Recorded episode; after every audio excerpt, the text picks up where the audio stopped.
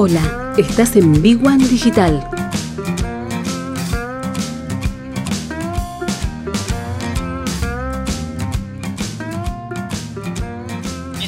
A nuestro mentor, contador, profesor Luis Barrera. ¿Cómo va Luis?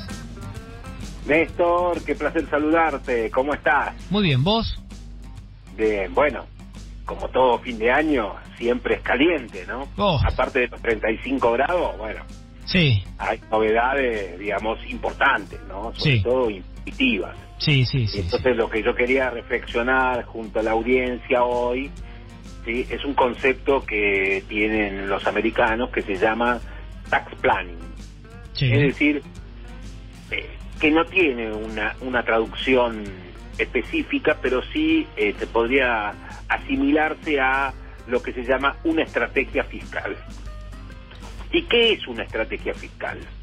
¿No? Porque bueno, eh, a ver, vamos, vamos a empezar. Desde los evangelios, Sí. ¿sí? Con Mateo, ¿sí? Que era un publicano y recaudador de impuestos, Sí. ¿sí? Lo siguió a Cristo. O sea, desde la antigüedad a nadie le, le gustaba pagar impuestos, Sí. ¿sí? Pero siguen existiendo. Entonces, la estrategia fiscal tiene que ver con esto, es decir, eh, vos no podés esquivarle eternamente a no pagar impuestos. Lo que sí podés hacer es hacer una estrategia inteligente de acuerdo a tu negocio de pagar lo menos posible. Sí. Son dos cosas distintas, ¿no? Sí. Primero porque eh, los agentes recaudadores tienen mucha información, con lo cual eh, es muy difícil estar en actividad, sacar créditos, este, ponerse en estar en mercado pago, estar en todos los medios digitales y no quedar registrado. Sí. ¿sí? Es muy difícil. La segunda cosa es que no todas las actividades tributan lo mismo. Sí. Entonces, la estrategia fiscal tiene que ver a qué actividad te vas a dedicar. Y la tercer punto que tiene que ver con la estrategia fiscal es en qué plazo vos vas a querer hacer qué cosa. ¿Sí? Entonces, esto es lo que cualquier profesional de ciencias económicas debe saber asesorarte. Es una cosa es en el corto plazo, Sí. otra cosa es en el mediano plazo y otra cosa es en el largo plazo. Sí. ¿sí? porque ahí es donde se mezclan todo.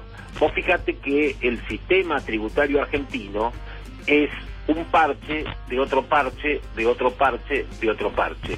Sí. Y lo que se instala transitoriamente no se va más. Ese es un tema, ¿no? Una vez que se instaló, no se va. No se va más, digamos. Vos pensás que el impuesto a las ganancias es del año 1936 y que se hizo de medida excepcional ¿eh? y que iba a durar nada más que cinco años. Sí. ¿eh? Va a cumplir 100. Sí, sí, sí. Eh, sí. Pasa lo mismo con el impuesto a los bienes personales. Lo hizo en la época de Menem Caballo, ¿sí? en el año 92. ¿Mm? Va a cumplir 30 años. Sí. O sea, eh, yo con esto le quiero decir a, los a, lo- a los pobres emprendedores, muchachos, tengan un buen asesoramiento y una buena estrategia fiscal. Sumado a lo que va a pasar ahora, que se firmó hoy el consenso fiscal, en donde, porque vos no solamente tenés la estrategia fiscal a nivel eh, nacional, Sí. que en este caso sería ganancias, bienes personales, ¿sí? sino también las estrategias provinciales y municipales, Sí, sí, sí, sí. con todo con una voracidad fiscal de atacar a aquel que produce algo, digamos, no podés eh, terminar eh, haciendo todo tu negocio para pagar impuestos. Entonces, de ahí es donde viene la estrategia fiscal, dónde te conviene estar, dónde no te conviene estar, cuáles son los mecanismos que vos podés tener y cuáles son las figuras jurídicas que podés adoptar para que sea tu negocio de la mejor forma posible. Muchas veces yo le digo a los alumnos en la universidad, le digo, ojalá yo estuviera el día que me, algún cliente venga y me dice, yo quiero poner un restaurante. Bueno, usted va a pagar tanto de impuestos al año. Sí. No lo puedo saber.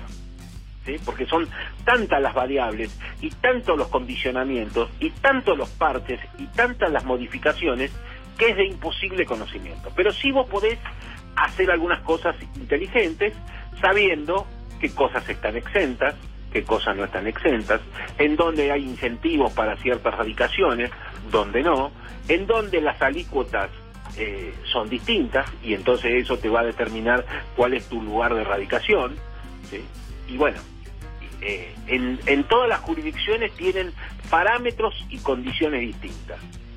Con lo, con lo que te quiero decir que el emprendedor ya hoy no puede hacer el negocio donde se le da la gana. ¿Sí? Tiene que contar con un buen asesoramiento para decirle, para este tipo de negocio te conviene estar eh, en determinados lugares. Te doy un simple ejemplo. ¿Vos sabías que el 90% de las locadoras de autos están radicadas en la provincia de Salta? No, ¿por qué? Y porque el impuesto a las patentes que pagan las locadoras de autos, ¿sí? es cinco veces menor que lo que pagarían si estuvieran radicadas en la ciudad de Buenos Aires. Sí. Entonces vos vas a ver que todas las locadoras de autos tienen radicación, te facturan desde Salta. Hoy, con la tecnología y todo por internet, no necesitar, no necesitas estar físicamente en el lugar. Sí, sí, sí, sí, sí, sí, totalmente. Bueno, te doy a título de ejemplo. Ahora, tu negocio es este, es tener 50, 60, 100 autos. ¿Sí? Entonces, cuando vos haces la cuenta, te vas a dar cuenta que ese número pesa mucho a la hora de tu negocio. Y esto es lo que nosotros queremos hacer con una estrategia fiscal. Lo mismo pasa con aquellos que son monotributistas, que estaban todos ilusionados que se iba a aumentar el régimen de facturación el 50% y hoy la FIP sacó una resolución donde solo lo aumentó el 26%. Sí, sí, sí. Con lo cual te cambia toda la ecuación de lo que vos tenías planificado. Sí, sí, sí, totalmente, totalmente. ¿Eh? Es decir, eh, vos fíjate que a esto es lo que el emprendedor tiene que estar acostumbrado, los cambios permanentes en cuanto a las consideraciones, tanto impositivas como legislativas, de que eh, no todos los negocios son iguales, porque yo te voy a dar un solo ejemplo. Vos tenés un negocio radicado en la ciudad de Buenos Aires y tenés otro que está a 10 cuadras de la General Paz en la provincia de Buenos Aires. Sí. Ya la estructura impositiva es totalmente distinta. ¿Por qué? Porque ya tenés una jurisdicción más. Sí, sí, sí, En la provincia tenés la provincia y el municipio. Sí. Y en la ciudad, digamos, funciona como si fuera una provincia, no tenés el municipio. Sí. No le demos ideas muy buenas a los del gobierno de la ciudad porque van a cobrar un impuesto este, local, ¿no? Por jurisdicción. Pero en algún momento se habló de esto, de las comunas. Así que este, lo que te quiero decir con esto, Néstor, es que una buena estrategia fiscal, ¿sí? una buena estrategia impositiva, va de la mano de tu objetivo, de tu negocio, de dónde querés llegar, y de cómo podés llegar a implementarlo al menor costo posible.